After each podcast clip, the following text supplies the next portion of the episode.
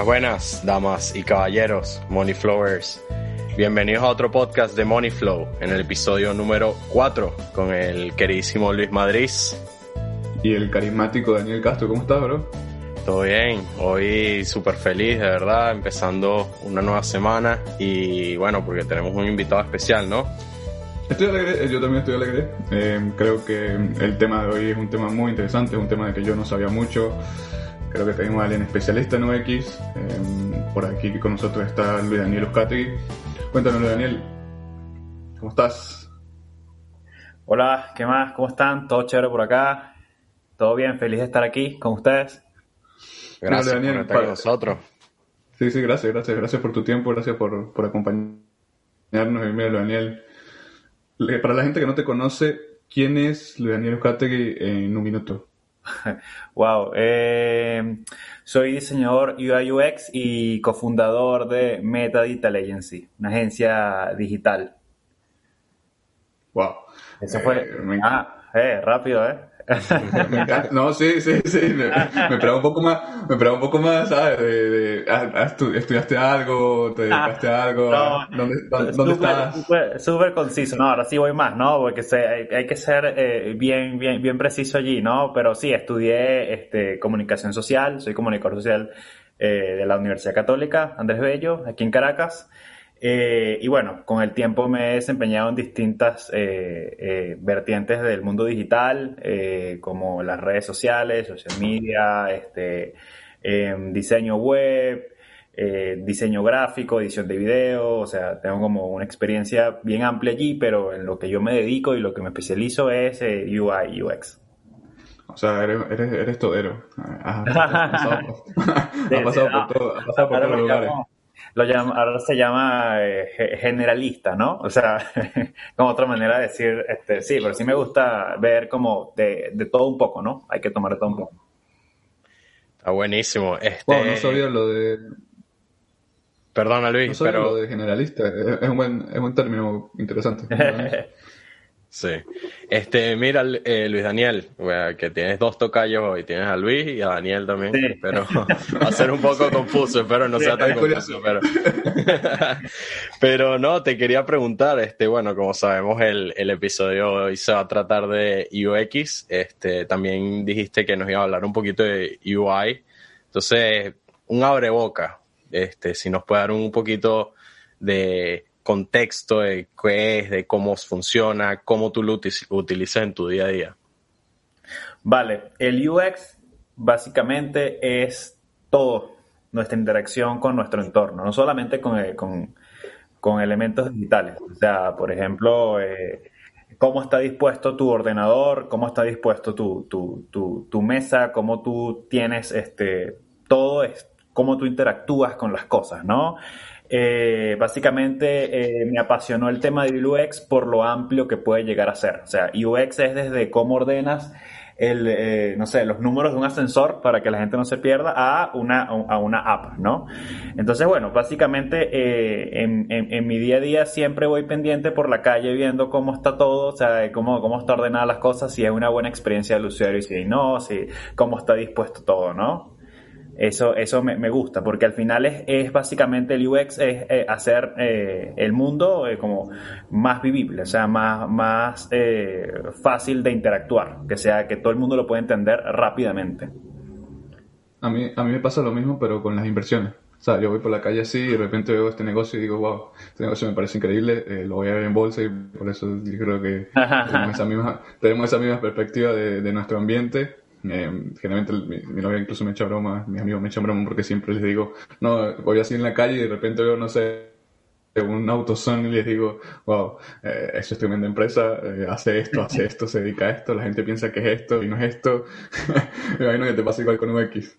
Sí, sí, siempre estoy pendiente. Yo a veces eh, caigo así en esas locuras como que, bueno, pero si este botón fuese de este color, de en este, yo, la gente no se confundiría, ¿no? O sea, siempre ando con eso. Entonces, bueno, básicamente, eh, para explicar rápido, eh, UX, User Experience o experiencia del usuario, es básicamente eh, la investigación eh, y, el, diseño, la estrategia de cómo las personas interactúan. Vamos a hablar en este caso de con una interfaz digital, ¿no? Con, una aplicación, con, una, con, una, página web, pero bueno, es como mucho más amplio que eso, ¿no? Eh, y el UI es eh, básicamente eh, el diseño ¿no? de la interfaz, ¿no? Cómo, cómo, se, cómo maneja los colores, la tipografía, los elementos, la jerarquía, ya más hacia la parte de diseño gráfico, ¿no? básicamente eso, User Experience y User Interface, ¿no? Eso, ahí va esas dos. Y se unen, ¿no? Hay gente que, la, que las trabaja por separado, pero por lo general están muy, muy unidas, ¿no?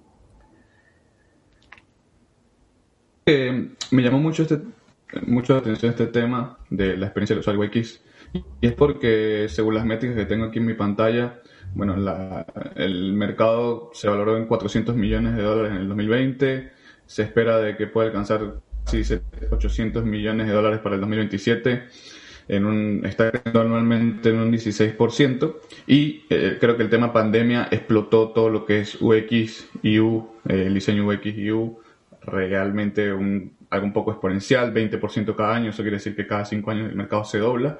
Y un mercado que está creciendo, no hay tantos millones de dólares o miles de millones de dólares en el mercado UX, pero sí hay compañías importantes como puede ser Adobe, ClipSoftware, WebTrends, Azure, eh, Figma, que me comentaste sobre Figma, eh, no, no, sé si nos puedes hablar acerca de esto, un poco sobre sobre estas compañías. Disculpen, disculpen las personas que, bueno, que hay, si hay una falla de sonido o escuchan alguna interferencia, es simplemente eso pasa cuando estás grabando en vivo, cuando estamos en vivo, estamos en vivo.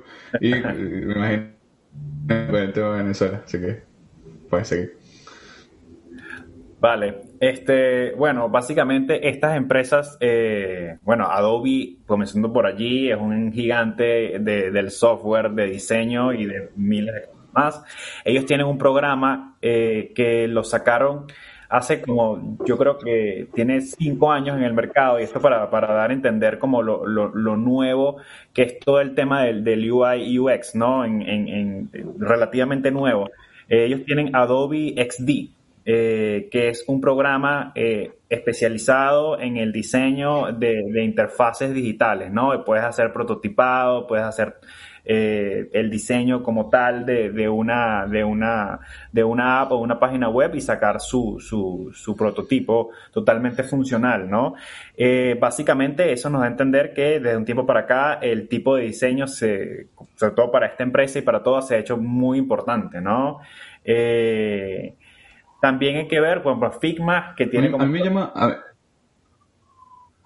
mí me llama mucho la atención de, Adobe que la forma que ellos se diversificaron en todos los ámbitos me pareció algo increíble. Y es que tienen desde productos, ya hacer prototipos, ya incluso hasta audio, pues tienes Adobe eh, Audible, que puedes editar audios y hacer, incluso está tomando sí, ellos, ellos compraron hasta Photoshop, ¿no? Y compraron varios, varios softwares que, que sirven para edición y todo esto este, todo esto sí, bueno, edición, video, fotografía eh, y mucho más, pues. Sí, eso es fuerte. Y básicamente el mercado los llevó a eso porque antes eh, se, se hacía páginas web donde se diseñaba, se diseñaba en Photoshop o en Illustrator, que no es lo ideal. Entonces ellos sacaron como este, esta, esta app que es como para exclusivamente para diseño de UX. Y bueno, básicamente, básicamente, eh, su, exacto, su competencia vendría siendo Figma, pero el, valor de Figma es que básicamente es gratis y es una web app eh, súper potente, es que cualquiera puede ingresar, no necesitas tener este, descargado el programa, o sea, y es como esa propuesta de valor bien fuerte que tiene esta. Yo personalmente uso siempre Figma, este, me parece que eh, es como bien potente y bien interesante esa empresa, ¿no? Que está en pleno crecimiento. Yo nunca había escuchado Figma. ¿Tú has escuchado Figma, Daniel? No, nunca. Pero por eso tenemos a, Luis Daniel el día de hoy. Vamos a explicar todo de cero. yo, había, yo, sabía de Canva, eh, a veces Snapchat, incluso la, hay la historia de Instagram. Yo edito es con eso, bro. no sé, ¿cómo, estás tú, ¿cómo, estás tú, Daniel? No, yo ni edito, hermano. yo, yo no hago videos, nada de eso. De verdad que soy malo para eso, pero bueno conozco a alguien muy cercano a mí, mi hermano, que bueno, él hace todo ese tipo de cosas y me ayuda siempre con eso. Creo que, creo que hoy en día, y una nota que yo estaba leyendo, cosas que, que hice en la investigación que tengo aquí en la lista, creo que hoy en día, con el tiempo, es el activo más valioso del mundo. Eh, creo que a raíz de la pandemia, organizar el tiempo y optimizarlo tiene un valor bastante considerable. Así que bueno, hoy me decidí traer este tema a la mesa para hablar un poco con Luis Daniel. Y hablaba, y sobre todo habla sobre una empresa que se llama Memory.ai, que está creando herramientas de productividad basadas en inteligencia artificial para ayudar a las personas con su tiempo. Y no solo quiere ayudar a administrar tu tiempo, también quieres brindarle eh, mejor formas de usarlo. Y me pareció sorprendente que ha acumulado alrededor de 500.000 usuarios desde el 2014, más de 5.000 empresas en 160 países y en su última ronda de Serie A eh, recaudaron 14 millones de dólares. Mi pregunta para Daniel es, ¿has utilizado UX para administrar tu tiempo alguna vez? Creo que este negocio de administrar tu tiempo eh, cada vez va creciendo más. inclusive, bueno, yo soy una de las personas que no tiene mucho tiempo para preguntar a Daniel, para responder o para, para hacer otras actividades. Y tengo que organizarlo muy bien y siento de que todo lo que es UX está fortaleciendo o hay muchas empresas que se están fortaleciendo o que van hacia allá. Él lo que quiere saber es si en un futuro tú puedes simplificarle la vida y con un botón haga respuestas a robots. Sí, sí, sí. O simplemente decir como un, como un secretario digital. Exacto. sí, sí, que no tenga que hacer nada yo, ni siquiera el podcast. Sí. Lo que es que eh, yo siento que eh, el UX viene siendo más bien como, como una filosofía, ¿no? Que, que viene creciendo muy fuerte. aunque piense, suene raro, eh, hasta hace nada el Internet eh, eh, no era tan, o sea, no tenía como este, este driver de que sea 100% para el usuario, ¿no? Siempre había como que un target, algo como, muchas veces las páginas web eran diseñadas por, por, por programadores de frontend, ¿sabes? Y entonces no, no estaban como pintadas con una estrategia, no, no, no tenía ese como ese, ese driver, no, básicamente eh, de un tiempo para acá hay como esa, esa manía de que todo sea lo más sencillo posible para el usuario, que sea lo más fácil, por ejemplo, están todas estas herramientas de, de, inteligencia artificial como lo que cuentas, obviamente eso, eso va a llegar, ¿no? Va a llegar a un punto donde todo va a ser súper sencillo, súper mecanizado y es básicamente por esta, esta obsesión que tiene Internet en este momento de hacerlo todo mucho más accesible para todo el mundo. O sea, estamos hablando antes de Canva, estamos hablando de... Y, básicamente es eso, ¿no? llevar herramientas poderosas de diseño eh, eh, a, todo el mundo. O sea, que no lo tenga que hacer un diseñador, sino que sea como abierto, ¿no? Que te... Cualquier, cualquier, cualquier mundo emprendedor o cualquier emprendedor que esté que no sepa nada, absolutamente nada, simplemente le das clic y ya te diseña algo. Es, todo eso. E, e, exacto, y está totalmente democratizado. O sea, y yo súper bien con eso, este, me parece que, que, que, todo lo que sea en pro del usuario es genial. Evidentemente, si tú quieres algo más personalizado, algo con una estrategia, por ahora no hay como, como alguien que, que un programa que lo haga, ¿no? Ahí sí tendrías que buscar un diseñador que, que, tenga como todo ese raciocinio detrás y te cree la estrategia para tu diseño, pero, eh, o sea, todo va hacia allá, o sea, estás viendo que hay, hay, hay, este, por ejemplo, ¿qué sería la inteligencia artificial sin un diseñador UX que, que, la lleve hacia el usuario? O sea, al final no hay nada, ¿no? No, no se podría usar este, eh, de manera efectiva. ¿no? Se tiene que buscar la manera de que sea muy, muy, muy hacia el usuario y que lo pueda usar eh, en su día a día y que resuelva problemas. Bueno, y hablando de efectividad, ¿no? Ahorita hoy en día muchas marcas y muchas compañías grandes están usando este tipo de, UX y todas estas mejoras en su software y, y creando nuevos estilos de, de poder llevar al usuario una mejor experiencia, ¿no? Y sin la necesidad de tener que ir a, su, a, sus tiendas y nada. Por ejemplo, estaba leyendo de que Macy's está utilizando eh, para sus clientes eh, una, un método donde pueden ponerse maquillajes y hacer todo esto, ponerse, eh, probarse en su, en su, no en su cara real, pero, o sea, se prueban todo esto, estos productos que venden como maquillajes, etcétera y te puedes probar hasta 250 productos, este, que es algo increíble porque no tienes que ir a la tienda, a malgastar todo eso esos productos, sino que desde la comodidad de tu casa puedes hacerlo, ¿no? Y bueno, según lo que leo aquí las métricas, eh, las, las, devoluciones se han disminuido hasta el menos del 2% en todas las transacciones. Que, o sea, no devuelven, no devuelven ya los productos y tal, porque ya tienes la facilidad de, de poder probártelo en casa, saber qué es lo que vas a comprar y, y todo esto. Sí, o sea, y es con todo, por ejemplo, en algo tan que antes se veía tan engorroso como el tema, por ejemplo, de, de, las inversiones, eh, el tema de eh, cómo lo he llevado a, la facilidad, por ejemplo, aplicaciones como Robinhood, ¿no?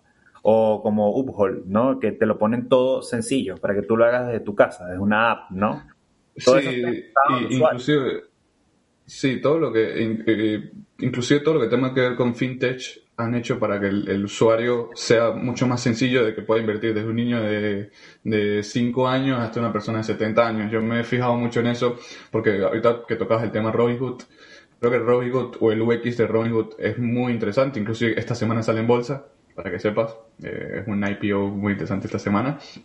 Y creo que sí, creo que la ventaja que tiene Robinhood sobre sus competidores es que su interfaz y su UX, su experiencia es muy sencilla. Entonces, la gente no lo ve la gente piensa de que, bueno, mira, Robinhood es basado en 0% de, de comisiones, que cual es mentira, porque en verdad ellos hacen dinero haciendo trading algorítmico o trading de alta frecuencia. Em, y la gente le encanta por lo fácil y sencillo que es. Eh, tú entras en otras aplicaciones como puede ser Bull, eh, no es porque le esté haciendo mano policial o porque esté peleando Robinhood, no, para nada. Simplemente que eh, la experiencia del usuario es mucho mejor con Robinhood y por eso es que Robinhood tiene una ventaja competitiva gigante en comparación a otras plataformas de fintech. Mi pregunta es, y, que tocaba este tema de belleza y de productos, yo no sé si Daniel se ha maquillado ni, ni nada de eso. Daniel, ¿has probado, has probado Macy, la experiencia de Macy o no? Todavía no, pero me gustaría.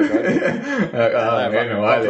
probar, experiencias, pero ah, bueno, vale. Eh, sí, es mejor, ¿viste? Es mejor ese tipo de, experiencia que ir a maquillarte en la tienda, ¿no? Eh, claro, así estoy escondido, ¿me entiendes? Por lo menos. lo puedes hacer desde el closet, de la comunidad de tu closet. pero, Daniel, la pregunta es, ¿el, el tema UX o la clave del UX está en diseñar algo para el usuario o, o, es para diseñar algo para mí o para mi compañía. Porque bueno, yo, soy dueño de Space, CEO de Space, y también me he dado cuenta de que durante toda te diseño UX con la experiencia del usuario. Me gustaría saber el, el tema de cómo lo puedo mejorar, cómo, cómo puedo diseñar algo para, para pensando en el usuario. Vale. Este, bueno, básicamente eh, yo creo que en el tema del diseño eh, UX, eh, el punto más fuerte que se tiene es que se, predomina la funcionalidad sobre la estética, por decirlo de alguna manera, ¿ok? O sea, el punto es que sea totalmente funcional tu interfaz. Entonces, siempre debe estar en un constante testing, ¿no? O sea, al final eh, es como bien, eh, al final UX toma mucho esta metodología Lean, ¿no? O sea, básicamente es hacer una, un diseño, un prototipo, sacarlo al mercado y empezar a testearlo, ¿no? Eh, yo sí creo que el diseño eh, UX, UI va a llegar a un punto de la, como de la hiperpersonalización, ¿no? De como que cada, yo siento que en un futuro, como que cada persona va a tener su propia interfaz de distintas, eh, distintas eh, aplicaciones, ¿no? Por ejemplo, Netflix te va a hacer una interfaz para ti nada más porque capaz tú eres zurdo y te pone los elementos más importantes a la izquierda para que puedas tenerlo. O sea, yo siento que vamos a llegar allá, pero básicamente ahorita es tratar de ser lo más inclusivo, lo más efectivo posible, ¿no? O sea, eh, por ejemplo, puedes ver, hay unas páginas increíbles que en, en, en, AdWords, que es como básicamente los premios al diseño web, eh, es AWW Words, como premio, pero con 3W. eh, ahí, ahí eh, premian páginas que literalmente son obras de arte, ¿ok? Son, son páginas increíbles, espectaculares, pero tú le das esa página a una persona que no sea muy nativa de Internet y no, no la va a entender. O sea, muy bonito el arte, muy bonito todo, muy chévere. Pero básicamente eh, no, no, no es eh, user friendly. Sí, sí, no estamos, no estamos, una persona normal no la, no la utilizaría, simplemente no está adaptado para eso. Nosotros somos como más, eh, más sencillo, mejor. la simpleza hace la riqueza en, ciertos aspectos. Y es que ver todo ese tipo de aspectos, este, hay, hay también elementos muy importantes. Por ejemplo, hay, eh, Google tiene todo un equipo dispuesto eh, pensando en el next billion user, ¿no? En esa cantidad de personas enormes que existe ahorita que no... No, mira, ya que tocas ese tema, yo sé que no lo tenemos en nuestra lista, pero ya que tocas ese tema de Netflix, de Google, en todo lo que es YouTube, de cómo, de cómo esto puede afectar, viene el tema de cómo Netflix crea o diseña productos a través de la data que ellos tienen en su tienen guardada o la data que ellos tienen de sus consumidores. Y vienen, por ejemplo, en series como Elite, que sienten las personas que es un boom, pero muchas personas no saben que Elite es diseñada simplemente en la data que tiene Netflix para llegar más al consumidor. O sea, simplemente Netflix sabe que a la gente le gusta esta persona, de estas características, con esta personalidad, boom, la unen. Y van creando productos de esa manera para que llegue, o va a llegar un momento que tú dices la hiper personalización, pero si hay una personalización de la data o de tu data, Netflix te dice hasta, mira, bro, eh, despierta, no estás viendo. ¿Cómo, sabes eso, bro? y ahora a dormir, y ahora a dormir. sí, sí. no, en verdad, en verdad lo que no quieres es que duermas, lo que quieres es que te quedes ahí 30 horas pegado de, de, todo un día, puedes pasar todo un día viendo series Netflix, porque te muestra, primero te muestra, ah, es que Netflix sabes que a ti te, que te gusta Elite, entonces te muestra Elite, te muestra 800 series parecidas eh, con la misma data de, de, personas y boom, te engancha. Creo que, ahorita que toca ese tema, eso me pareció muy interesante. Eh, y otro tema que tenemos que tocar de Netflix, que va por el, creo que va también por el look, el UX design o diseño UX y el, UI, y es el product placement que tienen ciertos productos en las series. Em, tú, he visto tu Instagram, em, no sé que, yo sé que no tengo esto en la guía, pero sí vi que te interesa mucho cómo se crean los productos, eh, es parte del UX. ¿Piensas de que, ¿Qué piensas acerca del product placement? ¿Puedes explicarme un poco qué es product placement para las personas? Em, que nos escuchan, cómo, cómo ponen estos productos en las películas para que nosotros lo veamos. Eh, ¿Tienen alguna forma de enganchar? ¿Tienen alguna forma los colores? ¿Tienen cómo, cómo se crea esto? Sí, bueno, product placement es eh, la, la, publicidad de un producto eh, durante una serie, una película, o sea, aparece, ¿no? Como dentro de la historia. Como el Starbucks de, de Game of Thrones. Eh, como el vaso de Starbucks. Exacto, como el Starbucks de que, dicen que que, no tuvieron que pagar nada, además. que no tuvieron ningún. facilito. que no tuvieron ningún, que fue una publicidad gratis. De, de, de Starbucks una fiesta ese día, ¿no? Como que bueno, al final tocó. No, este product placement, eh, yo siento que es una herramienta que cada vez vamos a ver más, porque yo siento que las personas cada vez, repito, otra vez hacia el usuario, a las personas eh, a veces fastidia ver publicidad, ponerlo display, ¿no? O sea, en el sentido, todos hemos pasado por YouTube que a veces te lanza la publicidad en medio de tu video y es como que yo aún no entiendo por qué. Es una ladilla. Es una ladilla y lo quieres saltar y, entonces te ves así como que el 15 segundos así como que estás esperando y ya, el, segundo 5 ya no quieres ya verlo más, es, muy fastidioso. De paso te ponen el, el, el, a veces te ponen el botón para, para, para quitarlo súper pequeño, ¿no? Para que no puedas quitarlo. Eso es igual totalmente malintencionado, ¿no? Este, eh, yo creo que el product placement va a ser el, bueno, ya es, eh, pero va cada vez con más fuerza, eh, va a ser como el, el, el, futuro de la publicidad porque la gente le va a vender algo de una manera orgánica, ¿no? O sea, la gente le gusta, por ejemplo, va a ver a su actriz favorita con una, no sé, una Mac o una, o sea, este, sí, es, como que juegan con el subconsciente de la persona. ¿Por qué? Porque yo, yo sé que muchas personas no estamos atentas a esto, pero te lo digo yo, experiencia personal. Siempre estoy pendiente de estas cosas cuando veo una serie, cuando veo una película, de repente veo que, el chamo está tomando una Coca-Cola. Yo digo, wow, esto. y la ponen así en primer plano, o sea, lo ponen así, que, salga así la Coca-Cola. Y yo digo, wow, aquí Coca-Cola tuvo que meter dinero a juro. O aquí Nike tuvo que meter dinero a juro. Por ejemplo, si han visto Creed, la que es como eh, Rocky Balboa y tal, y tú ves que él está siempre vestido de Nike y siempre ves Nike, Nike, Nike, Nike, que, o sea, eh, está ahí, el Jordan, el actor, está, está siempre metido con... Por ejemplo, con Marvel, Marvel tiene una cláusula con, con, con Apple, si no equivoco, que ningún este, villano puede usar Apple, ¿ok? O sea, solamente los héroes pueden tener dispositivos Apple. Ah, eso está buenísimo, no sabía eso. Wow, eso está, eso está... increíble. Eso está brutal, yo tampoco sabía eso. porque, claro, bueno, porque los villanos piensan de que es malo, entonces puede usar tecnología Apple, es lo que siento yo. Y como que salvar el mundo utilizas Apple, por ahí. sí, sí, sí, no, es que todo está milimétricamente pensado, ¿no? O sea, al final, este, el product placement eh, va mucho con con el tema de que la publicidad sea orgánica, ¿ok? O sea, ese es el punto, o sea, que no, eh, que todo sea hacia el usuario, que la gente se sienta bien viendo ese producto y diga, ah, ok, lo entiendo, perfecto, no que te lance un ad de, no sé, una persona hablando de manera estridente y que no puedas quitarlo, ¿sabes? O sea, eso me parece terrible. Claro. Y Luis Daniel, te tengo una preguntita hablando de todo esto. Eh, porque me estaba llamando la atención de que lo que más que estábamos hablando era UX en el campo de inteligencia artificial, los software que salen, este, todo esto que puedes hacerlo virtualmente.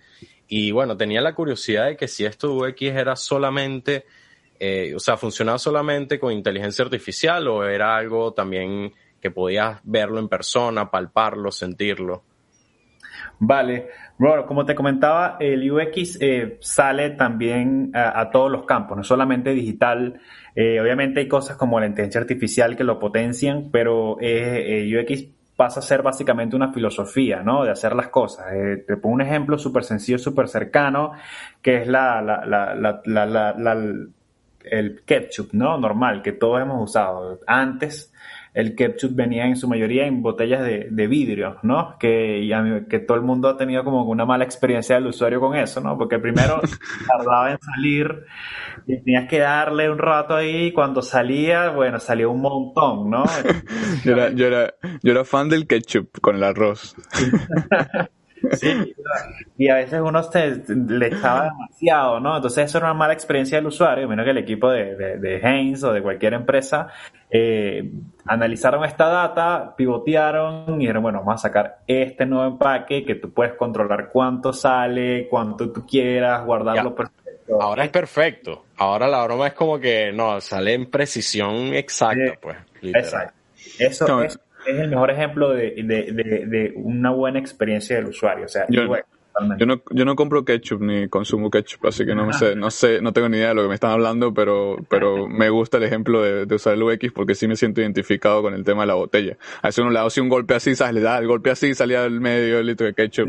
Sí, terrible, terrible. Estamos pasados por ahí, ¿no? Y, y eso, eso, como yo, como aplica para una, para una lata, para una botella de ketchup, aplica para, para una, para una aplicación, aplica para una página web, aplica para todo. O sea, en verdad, eh, el, el, el, UX eh, es básicamente hacer el mundo más, más sencillo, así de sencillo. Y ahora que, y ahora que hablas de ese tema de cómo, de cómo haces el mundo más sencillo, me llamó mucho la atención lo que está haciendo Lowe's con sus Home Improvement, de que esta, diseñaron un sistema, un UX, una experiencia al usuario de que permite una empresa de muebles, porque Lowe's, para la gente que no sabe, es una empresa de muebles, que es como IKEA, que vende eh, ciertos artículos, generalmente muebles, algo aburrido, eh, muy, muy aburrido, a veces, em, a veces hay muchos negocios que son o parecen obsoletos, o parecen que son negocios que no tienen crecimiento, que no pueden tener un crecimiento exponencial en esta economía exponencial, pero vienen y aplican este tipo de tecnologías. Lowe's eh, organizó sus productos en espacios de realidad virtual. Em, en lugar de, los, de, planear, ¿sabes? Como que llévalo a tu casa y ve si te funciona o no. Ahora simplemente puedes, como lo hablábamos en el, podcast anterior, puedes experimentar con esta nueva tecnología para tú poner eh, ciertos productos o ciertos muebles en tu espacio y ver si es funcional o no, si te, si te cabe en tu cuarto o no. Y creo que, que, que viendo esta, esta tecnología, lo cual a mí me parece sorprendente que puedas comprar un sofá y ver si te cabe el sofá dentro de tu cuarto mediante una foto, o sea, mediante tu, smartphone, tú puedes poner ahí, eh, no sé, una, una nevera y ver si la nevera se te cabe dentro de la puerta y, ah, no, no cabe, no, no la compro. creo que esto es un UX o es una experiencia al consumidor interesante porque no compras algo que no te va eh, o algo que no es funcional para ti o algo que no realmente no, no cabe dentro de un espacio. Y, y, te hago la pregunta o la siguiente pregunta, ¿hasta dónde piensas tú que puede llegar el UX o hasta dónde va a llegar esta experiencia o hasta dónde eh, podemos llegar en un, en un tiempo? Sí, yo creo que vamos a llegar a, primero, la hiperpersonalización. Eh, también yo siento que aquellas empresas que tengan dentro de su equipo un equipo de UX, eh, van a ser empresas de alto rendimiento porque van a estar en constante innovación, ¿no? O sea, y van a estar siempre pivoteando ideas a, lo, para el usuario, ¿no? Eh, yo creo que el UX ya forma parte de, todas las empresas y siento que cada vez el mundo va a ser mucho más sencillo de manejar. Por ejemplo, eh, eh, Google acaba de sacar un curso en, bueno, ya una certificación profesional eh, con de UX, de, que, que son seis meses, de, son seis cursos súper especializados, abiertos al público para que la gente los pueda hacer. Y eso habla de la importancia del UX dentro, de, dentro de, del Internet que viene, ¿no? De los próximos usuarios, de hacer todo mucho más friendly. hablas de ese tema y y habla sobre Google. Y me acuerdo yo, incluso yo estuve haciendo, hice el curso de Google Analytics, no sé si sabes algo acerca de eso, eh, me, gustó bastante el curso de Google Analytics. Aquí en Nueva York está la central, entonces tú puedes ir a hacer los cursos totalmente gratis. Aquí creo que está en la avenida 7 con calle 8, ok, de Manhattan o de Manhattan y puedes ver y puedes ir a hacer el curso allá en, en la, en la mismo edificio de Google. Te lo da gratis para las personas. Y me gustaba, y había una compañía que se llama Apier, que es una compañía asiática, fundada por unos expertos en AI, unos, tú sabes, unos japoneses así todos eh, increíbles, y, y hacían o, aplican esta tecnología, esta experiencia UX para mejorar la experiencia de los usuarios mediante sugerencias eh, basadas en servicios web, anuncios, y utilizaron y los contrató Clovia, okay, la principal marca de lencería y ropa de dormir de la India, y aumentaron la aplicación web y su interacción con el usuario alrededor de un 17%. También los contrató AIDS, ¿sabes? Este, la, hecha desodorante. No sé si has visto la propaganda, así que sale lleno de mujeres, de Unilever. Y la tasa de clics fue de 110% en referencias a, sus competidores. Y amplió su objetivo un 50%. Te pregunto, ¿has utilizado algún método de Google Analytics? ¿Has, utilizado algún tipo de data? ¿Has utilizado cómo manejas la data tú? ¿Cómo manejo la data una persona normal para, para eh, o cómo hago yo, Luis Guillermo Madrid o Daniel Castro, el maquillador, para crear un sistema de inteligencia artificial para mejorar mis ventas o mejorar mi producto? Eh, bueno, además de llamarte, por supuesto. no, vale, sí, este sí, yo creo que la data eh, es vital, obviamente, para, para, el, para el testing eh, de UX. Eh, por ejemplo, nosotros a veces hemos estado diseñando eh, páginas web y con todo este tema del responsive, por ejemplo, hay, hay, bueno, casi imposible que en todos los dispositivos se vea 100% perfecto, ¿no? Entonces tú ahí empiezas a, a pivotear. Entonces te metes en básicamente Google Analytics y ves qué cantidad de usuarios eh, y desde qué dispositivos están entrando, ¿no? La mayoría de los usuarios, y básicamente optimizas ese dispositivo. Pero la mayoría de los usuarios entran en un iPhone X, por ejemplo. Ah, bueno, entonces voy a optimizar mi sitio web para que se vea perfecto en, en, iPhone X por ejemplo, ¿no? Eh, ese, eso ahí es como un ejemplo del uso de la data de Google Analytics y yo pienso que, bueno, ahí hay de todo. Ahorita, por ejemplo, hay este, eh, heatmaps que, vive, que miden como eh, todo el, peso visual de las personas dentro de una página web. Por ejemplo, cuando tú entras, ¿qué es lo primero que ves? Después, ¿qué es lo segundo? ¿Qué lee? ¿Qué no lee? ¿Qué elemento de la página web se está, o sea, nadie lo está viendo? Ese tipo de cosas existen, ese tipo de tecnologías y sirven para optimizar, básicamente, para hacerlo todo más, más, más eh, óptimo. Por ejemplo, nosotros los occidentales siempre leemos, obviamente, de izquierda a derecha, ¿no? Entonces casi todos los elementos deben estar allí. Entonces ahí tienes que colocar tu elemento más grande y eso lo, terminas de corroborar con este, ese tipo de herramientas que hoy en día bueno, Los occidentales que leen. Okay. Eh, no, somos muchos, estamos en, peligro de extinción. bueno, pero, hay un tema... Ya, perdón, Luis. continúa. Sí. Sea, hay un tema interesante que es como lo que estaba comentando antes del, del, Next eh, Billion Users, ¿no? De, de, de, de, la gente que viene, es que muchas veces nos vamos a encontrar con retos de, por ejemplo, cómo interactúa una persona con un sitio web una persona que no, que no sabe leer o que está empezando a leer. Ese tipo de retos hay que, hay que, hay que empezar a, tratarlos. Por ejemplo, personas que tienen culturas completamente distintas a la nuestra. Por ejemplo, ahorita eh, tú, yo te pongo a ti un icono este, con una nota musical y tú sabes que eso es música, ¿ok? Tú sabes que ahí tú vas a encontrar música, pero eso es un sistema básicamente occidentalizado o personas que tienen como que contacto con esta cultura, pero hay personas que tú le pones eso y no lo van a entender, ¿sabes? Entonces, eh, cómo, cómo, ese es el reto, ¿no? Del futuro, eso, ¿no? eso es un arte, eso no es un reto, eso es un arte. ¿Cómo lo vas a hacer? Para que te ¿no? Sí, o sea... a mí me pasa, a mí me pasa mucho, y sobre todo con la empresa de Space, siempre veo este este tipo de problemas o este tipo de, choques, porque bueno, vienen muchas personas de, distintos países, de distintas culturas, eh, de distintos backgrounds, y inclusive todos hablamos español, la mayoría de personas habla español, pero sí siento el choque cultural de expresar una idea o expresar un símbolo, hay gente que lo entiende, hay gente que no lo entiende, hay culturas que lo entienden, hay culturas que no lo entienden. Eh, eso es porque Luis ha hecho puros chistes malos, entonces la gente no entiende ninguno. Sí, sí. Bueno, hay unos que sí se ríen. Lo que, lo que sí se ríen son mis estudiantes favoritos. Sí, tengo, para, le da prioridad, para, los estudiantes, para los estudiantes que me están escuchando, sí tengo alumnos favoritos, oyeron. Sí, sí, sí tengo esa preferencia. No, no todos son mis hijos, no, no, nada de eso. Sí, sí, sí tengo preferencia. Pero, hablando, hablando de esto, eh, hablaba sobre, y hablamos de estos choques culturales, y me gustó mucho una expo de UX que hubo en Bogotá, hace unos meses sobre las mejores 10 empresas UX de, de, Bogotá. Incluso pueden buscar el artículo en internet, en el de Bogotá, de Bogotá Post eh, es la fuente. Y hablaba sobre una aplicación móvil de entretenimiento que se llama Jinx, es J-I-N-G-L-Z, y conecta a los clientes con, con los anunciantes a través de publicidad en video. Eh, básicamente, hablándolo un poco más eh, coloquial, esta, esta empresa te graba en video, ve tus expresiones faciales, ve tus emociones faciales para lograr conectar de una mejor manera la publicidad contigo o con el usuario.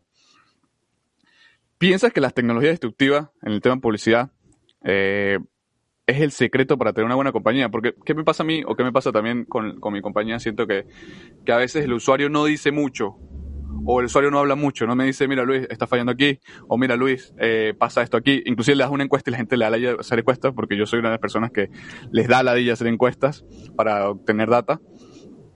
Y creo de que esto, este mundo de las expresiones faciales, incluso eh, Elon Musk tiene una compañía que se encarga de, bueno, de hacer publicidad mediante tus neuronas, conexiones emocionales, esa es como una cosa que me parece muy, muy creepy, muy, muy loca un poco, poco ética, pero todo por la ciencia, ¿no? ¿Crees que, que, que es posible, o uno de los secretos de la publicidad es conectar con las emociones de las personas? ¿Cómo lograr de que ellos hablen un poco más contigo? ¿Cómo lograr que, que, el usuario se exprese más? Porque no, como usuarios también yo siento de que eh, fallamos. claro. Ok. No, mira, este, yo básicamente esa, esa respuesta es muy sencilla y yo creo que lo más efectivo es sencillamente así, así de directo, cuadrar una reunión con los usuarios, un one-to-one, y hablar sobre el producto, ¿no? Eh, el tema de, bueno, las experiencias, el survey, alguna encuesta, alguna cosa, eso al final termina siendo totalmente despersonalizado y la gente no le para porque siente que al final es uno más, ¿no? Cuando tú vas al one-to-one, cuando tú vas a la raíz, te sientas a hablar con la persona, le invitas a un café, mira, ¿qué te parece esto? Yo hice esto por esto. Ese tipo de experiencias a mí me parece que son las más vitales. Volver como básicamente al inicio, ¿no? Ahí es cero tecnológico, una conversación con un café con un usuario, yo siento que es actualmente lo más importante. Así tengas millones de usuarios. O sea, agarra, por ejemplo, hay startups que tienen como ley eh, hablar semanalmente por lo menos con tres usuarios, cuatro usuarios, cinco usuarios, algo así, y se sientan hablan, conversan un rato, tienen el insight y, ahí van mejorando. Wow, eso, esa idea me gusta, me gusta porque deberíamos aplicar en Space, el grupo Space que está escuchando esto, bueno, ya tenemos una buena idea gracias a Daniel. eh, Luis Daniel, bueno Daniel, ¿Qué piensas al respecto de, este tema? Eh? No, bueno, me parece, bueno, que como siempre hablamos de cosas futurísticas, ¿no? Eh, hablamos de cosas que siempre van a, van tienen un futuro por delante, van a ser mucho mejor. Este, son cosas que están revolucionando todo tipo de industria, porque hemos hablado de, de cosas de producción, de películas, hemos hablado de empresas grandes como Coca-Cola, otras cosas así. Este, y me parece que todas estas cosas van para, tienen un, un solo fin, ¿no? Y es que realmente el usuario, literalmente como dice la, como UX es lo que significa, el usuario va a tener siempre una mejor experiencia, siempre va a tener más de cerca el producto, va a relacionarse más con el producto y obviamente esto hace que las compañías tengan mucho más eh, muchas más ventas, mucho más, mucho más dinero entrando y bueno, eso te, nos sirve a ti y a mí porque bueno, así sabemos en dónde invertir, ¿no? Sí, creo que, creo que es bueno entender que el UX es un intangible importante para la hora de invertir. puede, ser, puede ser la diferencia entre un buen producto y un mal producto. Es lo que, lo que yo veo, lo que estoy aprendiendo hoy. Y, y más allá del tema métrico, más allá del tema de que puedo ser bueno, una compañía excelente en números, al final el consumidor es el que... Mm, es el, rey. Es el, el, que, es el que hace crecer todo, toda la compañía. Y tú vas haciendo improvement, todo eh, pasa mucho a mí también con Space de que, mira, eh, la, misma gente son los que me dan las ideas. ¿Sabes? Creo que, que, nunca tengo que hacer ideas, creo que el mismo consumidor me da todas las ideas de, mira, tengo este problema, ¿cómo lo soluciono? Boom, tengo una solución. Eh, creo que el solucionar problemas es es una experiencia o solucionar los problemas de experiencia de los usuarios es esencial. Y creo que se le hace muy poco énfasis a la hora de analizar una empresa porque nos vamos mucho a, bueno, cuántos son los números, cuánto vende, cuánto puede ser el margen operativo, cuánto puede ser eh, todo este tema. Y creo que la experiencia del consumidor o, este tema del UX es esencial a la hora de investigar o hacer una investigación de la empresa, porque puede determinar el futuro de la compañía, el crecimiento exponencial, el crecimiento en cualquier venta, el, el, crecimiento en experiencia, los usuarios también van comentando sobre su experiencia y van mejorando mucho todo este tema de la data. Ciertamente, no, y eh, hay un tema que también quería tocar, pero este no tiene que ver, sí tiene que ver con UX, pero no en todos sus ámbitos, ¿ok? Es más que todo con esto de inteligencia artificial y todo esto que te crea un perfil específico para ti.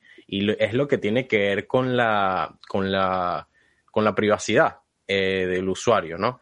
Porque, por ejemplo, Google y todas estas empresas gigantes que colectan tu data, ellos hacen un perfil de ti, ¿cierto? Ellos hacen, ellos te hacen realmente lo que eres, como eres, te conectan con todos tus, tus amigos, te conectan este, todos, los, todos tus gustos, todo lo que haces.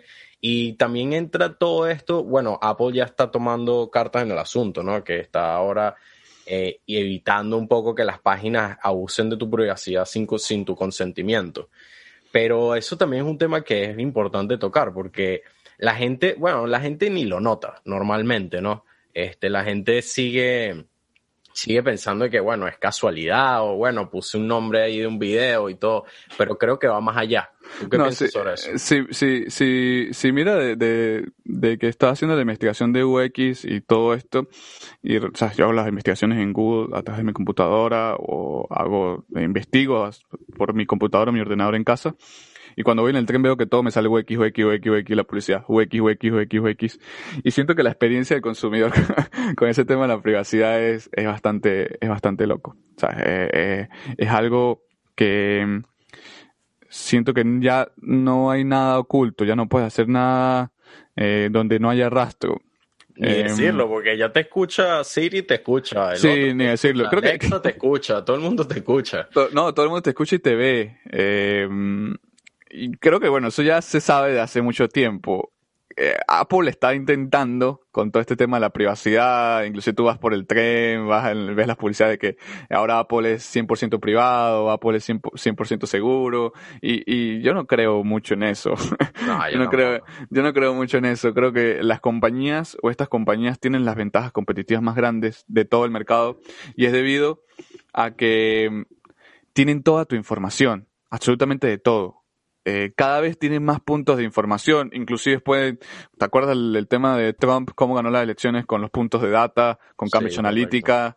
Eh, ves todo este tema de la privacidad, creo que, que es bastante un tema delicado, empezando por ahí, porque eh, decimos que somos libres, que no sé qué, que Estados Unidos es el país de la libertad y, no sé qué más. Pero estos grandes conglomerados, este conglomerado de monopolístico, pues son compañías monopolísticas, tienen las ventajas competitivas más grandes del mundo porque saben qué te gusta, cómo te gusta, sabes qué haces, sabes cuánto duras del camino de tu casa a tu trabajo, sabes cuánto hablas con tu novia, sabes qué hablas con tu novia, sabes qué hablas con tu mamá. Em, tienen toda esta data que es realmente eh, da miedo. y con todo eso que te sientes que, que te están, no es robando tu privacidad, sino, sino como que, sabes, ya saben todo de ti y a la final tú dices como que igual necesito el producto. Y es lo que tú dices, por eso son monopolios así de grandes, porque sí, es que al final tú dices, bueno, está bien, ya no importa, ya la mayoría de la gente dice, bueno, ya no importa, ¿sabes?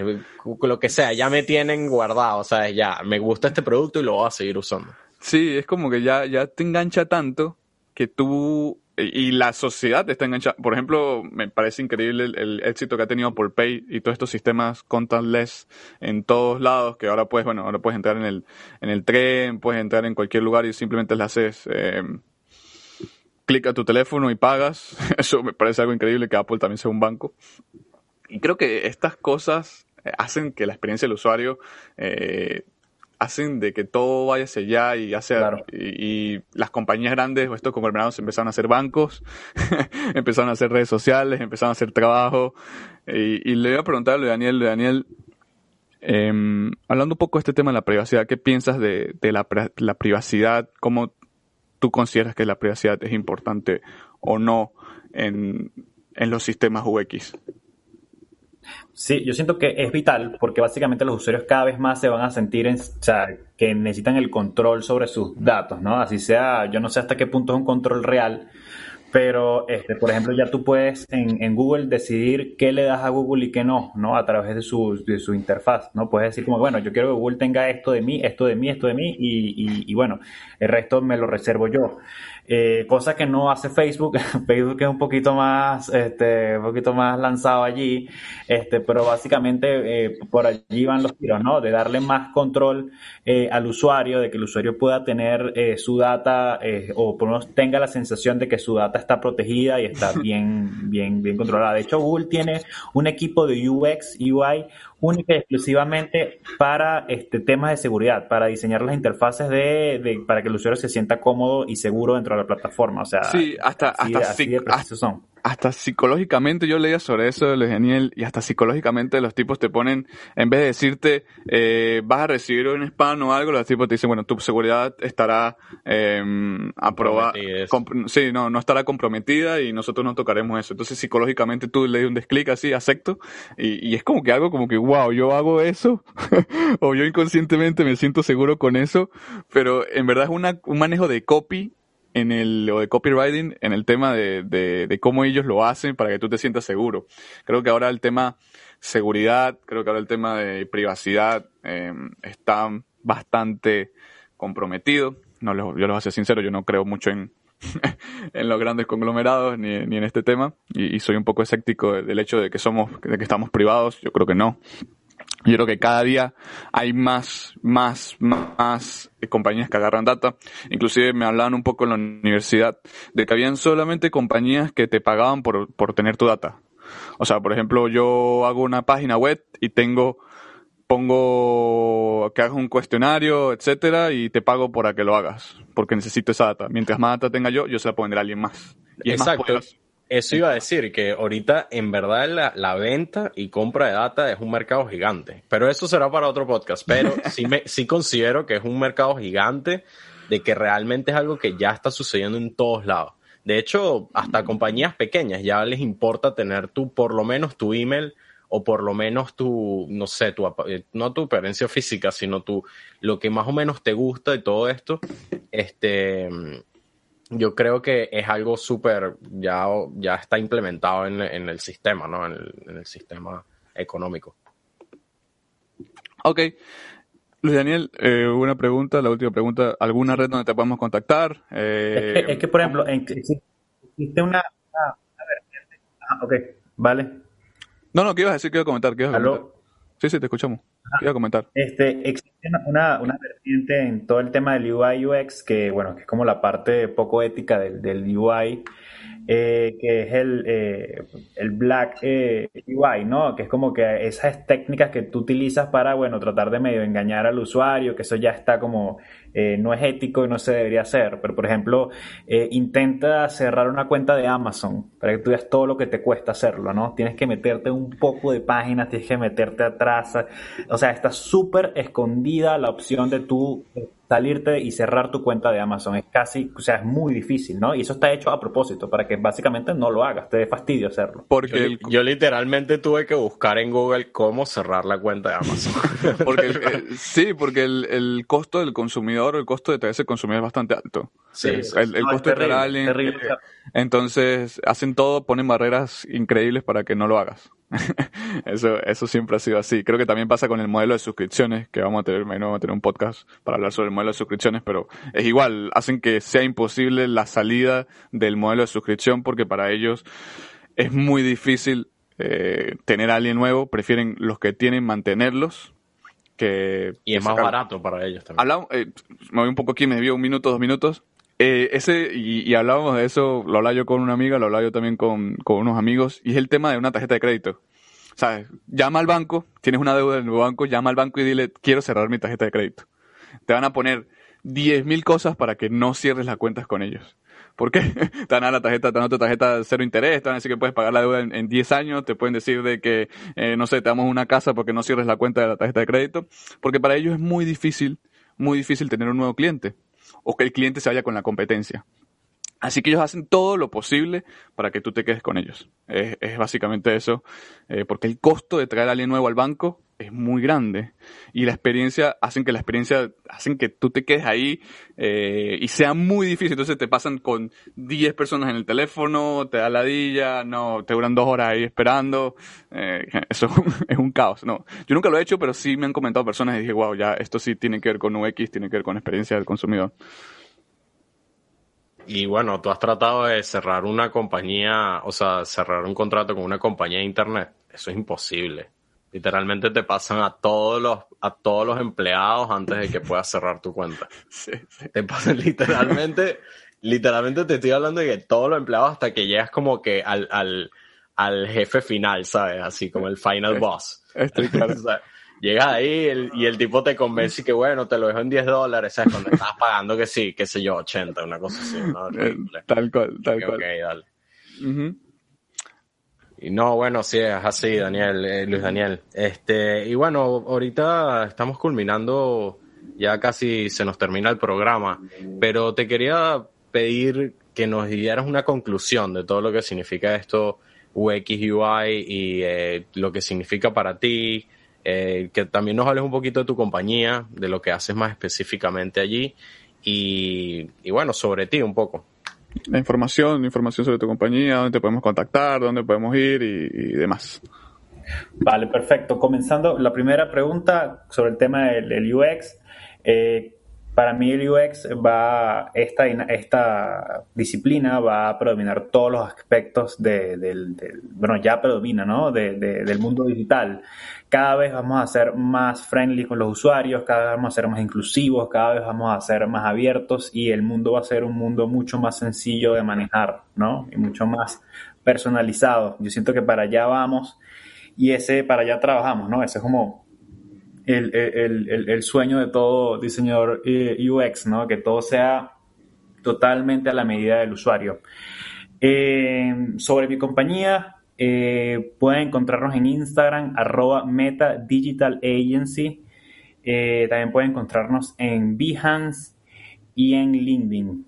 Allí están nuestros canales de contacto y pueden ver nuestro trabajo, todo lo que hemos hecho. Siempre estamos compartiendo información. No solamente hablamos de UX, hablamos también de marketing, hacemos productos, hacemos eh, cualquier cosa que se nos ocurra que, que, ahí que lleve nuestra, nuestra creatividad al límite, ¿no? O sea, nos gusta divertirnos ahí eh, generando contenido.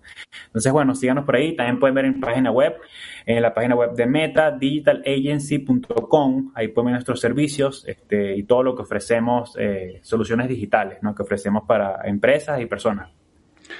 Te voy a comprometer un poco, Daniel, eh, Luis Daniel, con, contigo y con tu empresa para que hagamos un live el jueves, hablando un poco del podcast, hablando un poco de, todo este tema y, bueno, eh, nos hable un poco también sobre marketing y demás, porque sería interesante tenerte por ahí.